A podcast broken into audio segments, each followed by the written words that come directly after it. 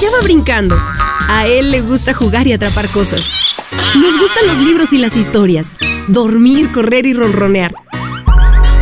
Él es mi gato y se llama Sakuchan.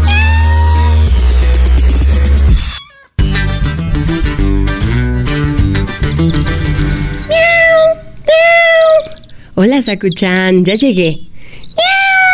¿Estás jugando? Qué bueno. Yo tengo lista la historia que te contaré hoy. Este cuento se llama Escuela de Animales.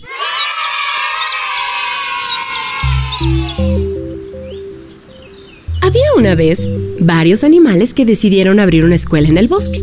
Todos se reunieron y empezaron a elegir las disciplinas que serían impartidas durante los cursos. Creo que debe haber clases de vuelo. Eso es muy necesario, dijo el pájaro. Trepar en los árboles de manera horizontal ayuda mucho, dijo la ardilla. El nado debe estar en el currículum, dijo el pez. Así siguieron los demás animales, sin saber que cometían un gran error. Todas las sugerencias fueron consideradas y aprobadas. Además era obligatorio que todos los animales practicasen todas las disciplinas. Al día siguiente, empezaron a poner en práctica el programa de estudios que habían elaborado. Al principio el conejo salió magníficamente en la carrera. Nadie corría con tanta velocidad como él. Las dificultades empezaron cuando el conejo se puso a aprender a volar. Lo pusieron en una rama de un árbol y le ordenaron que saltara y volara.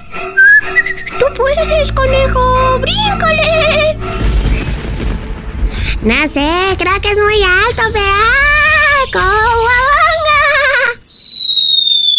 El conejo saltó desde arriba. El golpe fue tan grande que se rompió sus piernas.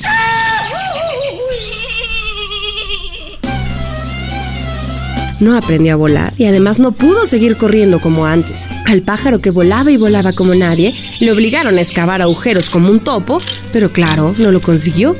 La misma situación fue vivida por un pez, una ardilla y un oso, que no pudieron volar. Salieron todos heridos. Al final la escuela tuvo que cerrar sus puertas.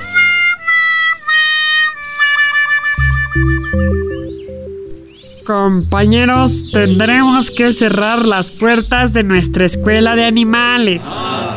Todos somos diferentes. Cada uno tiene sus virtudes y también sus debilidades. Esto dijo el oso. Creo que debemos darnos cuenta que un gato jamás ladrará como un perro o nadará como un pez. No podemos obligar a que los demás sean, piensen y hagan algunas cosas como nosotros, porque solo vamos a conseguir con eso que ellos sufran por no conseguir hacer algo de igual manera que nosotros y por no hacer lo que realmente les gusta. Eso dijo la ardilla. Todos estuvieron de acuerdo. Debemos respetar las opiniones de los demás, sus capacidades y limitaciones. Si alguien es distinto a nosotros, no quiere decir que él sea mejor ni peor. Es alguien diferente a quien debemos respetar.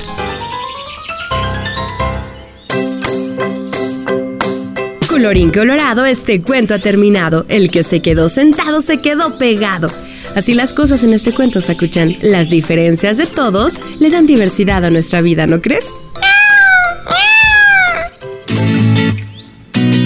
Tan tan.